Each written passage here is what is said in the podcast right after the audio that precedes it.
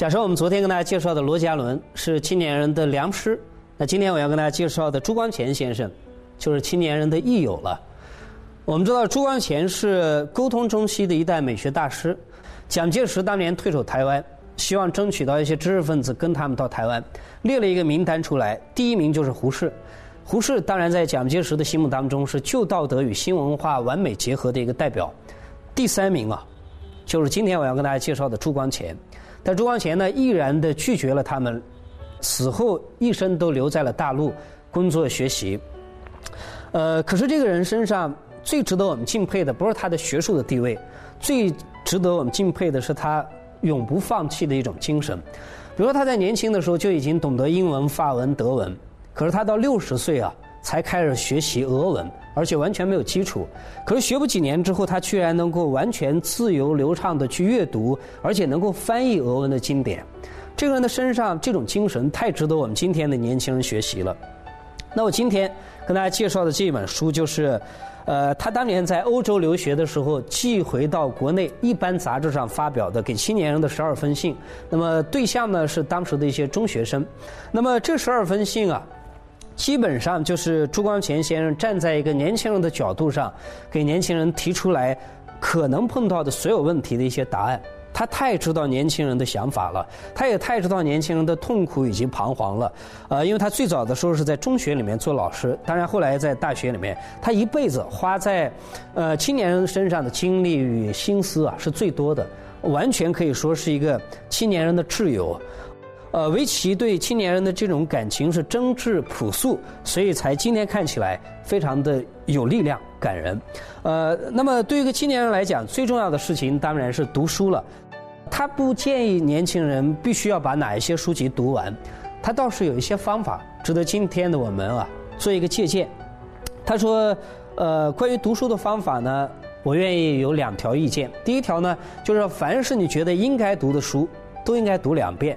第一遍不妨快读，领略其大概；到了第二遍呢，一定要精读，要细嚼慢咽，而且每一遍读都有每一遍的意思。呃，第二个方法呢，就是你一定在阅读的时候要有自己的笔记，要有自己的思想。换句话来说，你要把别人的知识转化为自己的智慧。除了学习之外，更重要的是，我们学了就要做。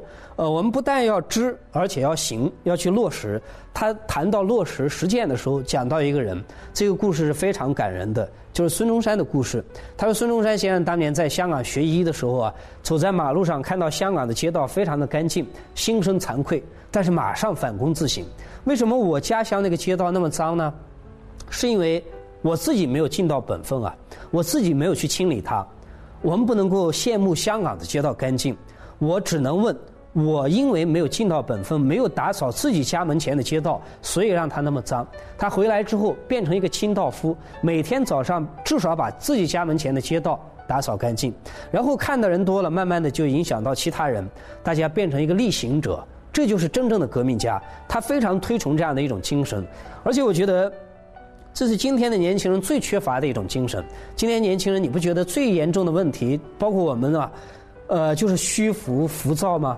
所以他说，大事小事都要有人做呀。我们不要想一心想去做那些所谓的大事，不要虚浮，不要毛躁，不要去空谈。我们不妨从最小的事情做起。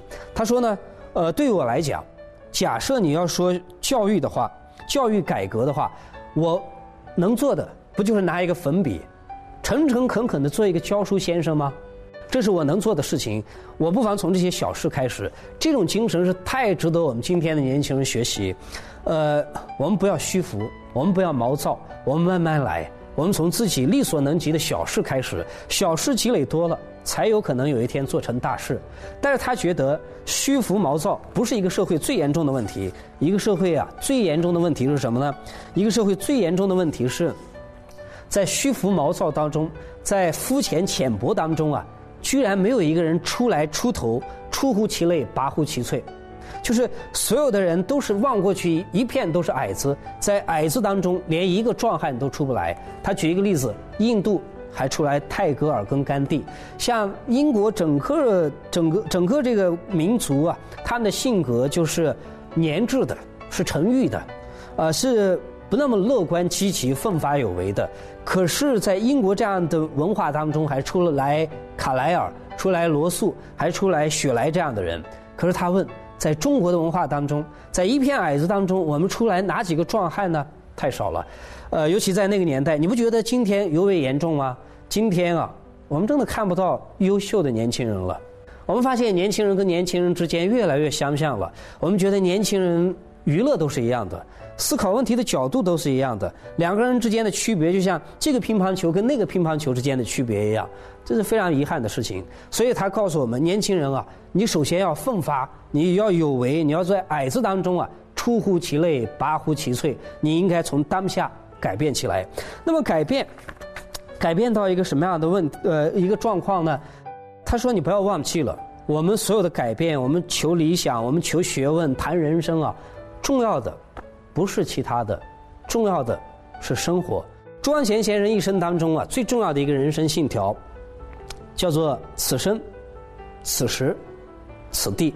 所谓“此生”，我自己能做，绝不推诿给别人；所谓“此时”，当下能做，绝不推延到将来；所谓“此地”。我此刻能做这个境遇条件之下能做的事情，绝不期待于将来有更好的条件。所以诸位，我们不妨在经历人生任何的一个境遇的时候，永远记得朱光潜这一句教诲：此生、此时、此地。